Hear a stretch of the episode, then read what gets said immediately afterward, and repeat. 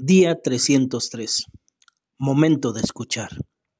Jehová peleará por vosotros y vosotros estaréis tranquilos.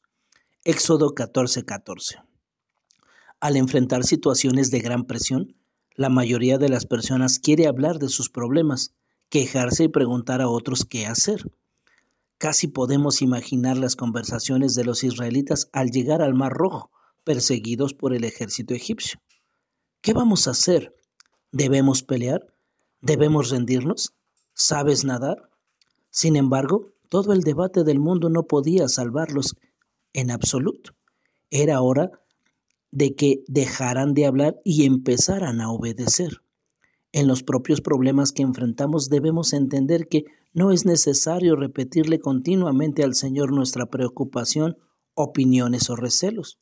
Lo que debemos hacer es orar sin cesar, como dice Tesalonicenses 5:17.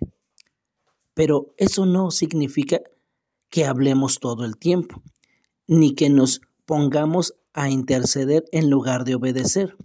Dios no necesita que resolvamos las cosas, sino que confiemos en Él. Los israelitas no tenían cómo saber que Él dividiría el mar rojo para salvarlos.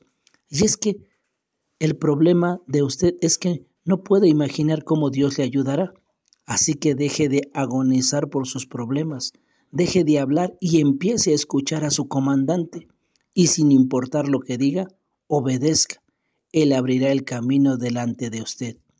Hoy podemos decir juntos, Jesús, ayúdame a escucharte, obedecerte y mantenerme en el centro de tu plan. Que tengas un excelente día y que el Señor te bendiga.